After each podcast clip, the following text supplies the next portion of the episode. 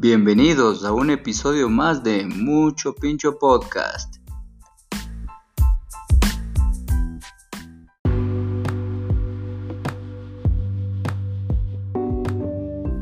Antes de comenzar, quiero recomendarles a todos los que nos escuchan que vayan a seguirnos a nuestro Instagram. Nos encuentran como arroba mucho pincho pod, en donde estaremos subiendo giveaways mensuales para que tú puedas ser el próximo ganador. Te esperamos.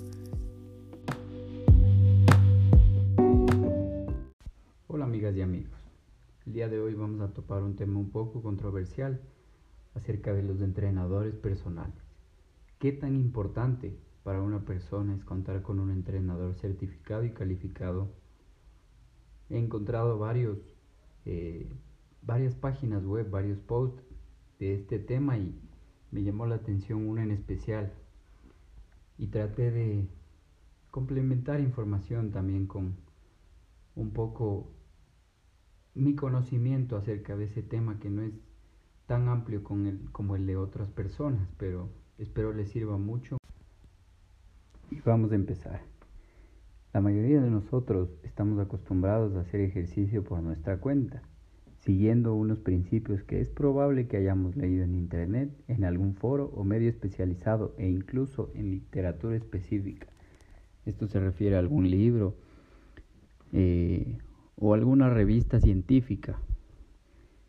Sin embargo, existe una figura cada vez más demandada por mucha gente, que estamos hablando del entrenador. Existen muchos tipos de entrenadores que ofrecen además tarifas, métodos y entrenamientos diferentes, pero todas ellas tienen una cosa en común, la cual es mejorar el rendimiento de forma controlada y guiada, siempre por alguien calificado. Realmente no es necesaria la figura de un entrenador para hacer ejercicio y ponerse en forma, pero sí es muy recomendable por diversas razones. La primera y más obvia de ellas es que se trata de una persona formada y con estudios en la materia que es perfectamente capaz de supervisar si los cambios y adaptaciones buscadas se están produciendo en tu organismo. La ayuda de la figura del entrenador es esencial para conseguir una correcta planificación de las sesiones de entrenamiento. Con eso conseguiremos un equilibrio perfecto en el que combinemos los periodos de altas cargas con los periodos de entrenamiento y supercompensación, igual de importantes o más que el propio entrenamiento. Además, en muchas ocasiones no sabemos cómo realizar un ejercicio o qué orden de ejercicio seguir en un entrenamiento. Un entrenador te explicará siempre cómo realizar dichos ejercicios y qué función específica tiene cada uno de ellos. Así no solo realizaremos ejercicios correctamente, sino que sabremos por qué los hacemos.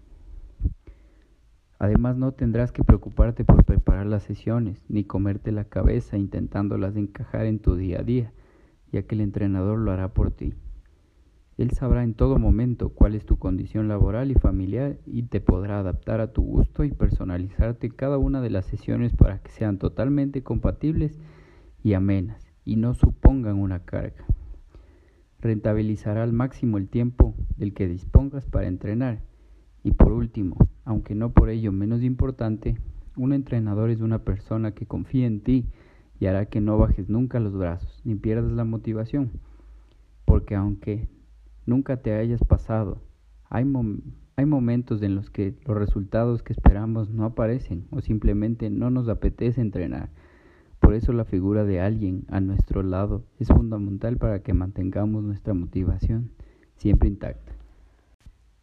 Hablando en general acerca de los entrenadores, eh, estas son algunas de las características que ellos deben reunir. La capacidad para motivar. El deporte es un estado de ánimo continuo. Los deportistas pueden entrenar y entrenar durante horas, repasar videos y alimentarse de maravilla, pero si, si su estado anímico es deficiente, su rendimiento permanecerá por debajo de sus posibilidades óptimas de manera evidente. Es por ello que el entrenador debe ser un gran psicólogo que conozca hasta el último rincón emocional de sus deportistas. Este dominio de la personalidad de sus pupilos debe complementarse con una amplia formación en técnicas de motivación y reactivación del espíritu competitivo y de aprendizaje.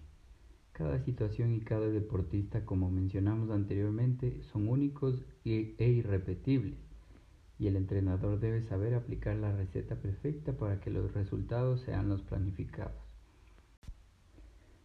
Disciplina. Es una faceta complicada de controlar, pues es muy fácil confundirla con el autoritarismo. El buen entrenador debe lograr el acatamiento de las normas de conducta y entrenamiento a partir de la comprensión lógica de su utilidad por parte de los deportistas. Imponer reglas porque sí, sin pararse a argumentar su significado y relevancia en la obtención de los éxitos futuros, se terminaría revelando como un intento baldío de poner vallas al campo. Otra de las características muy importantes eh, de un entrenador personal y en la cual nosotros como entrenados nos debemos fijar es que el entrenador debe dominar su estrategia. Esta es la habilidad que marca la diferencia en el mundo del deporte profesional. La motivación y la disciplina en estos niveles son áreas muy controladas por los referentes del entrenamiento deportivo. Y la última característica que a mi manera de ver eh, es una de las más importantes y en la cual también nos debemos fijar principalmente es que el entrenador siempre debe controlar, evaluar y mejorar continuamente. Es aquí donde entra en juego de manera diferenciadora la capacidad del entrenador para establecer sistemas eficientes de control del rendimiento. Si el entrenador puede medir objetiva y cuantitativamente y cualitativamente los resultados que vaya obteniendo el entrenado y además estar preparado para evaluar e interpretar adecuadamente el significado de esos datos, estará preparado para adoptar las medidas correctoras, oportunas, que permitan evolucionar el método de entrenamiento, adaptándolo a nuevas exigencias que se les imponga a cada tipo de competición, rival a batir o deporte en el que se vean involucrados como técnicos. Como último punto, chicas y chicos, eh, acotando un poco lo, lo que hablamos anteriormente, los posts y la opinión personal que, que acabamos de escuchar, creo que siempre los resultados van a ir de la mano de un buen entrenador y de un buen alumno. El entrenador va a marcar las pautas y va a direccionarte para que llegues a tu objetivo, pero todo depende de ti. Si tú no cumples al 100% las indicaciones que te da el entrenador, porque no es una imposición, es nada más una indicación para que tú llegues a tu objetivo sin ningún problema, evitando lesiones, evitando estancamientos. Si tú no vas a cumplir al 100% al pie de la letra todo lo que tu entrenador te ha sugerido, no esperes que los resultados se den. Todo depende de ti.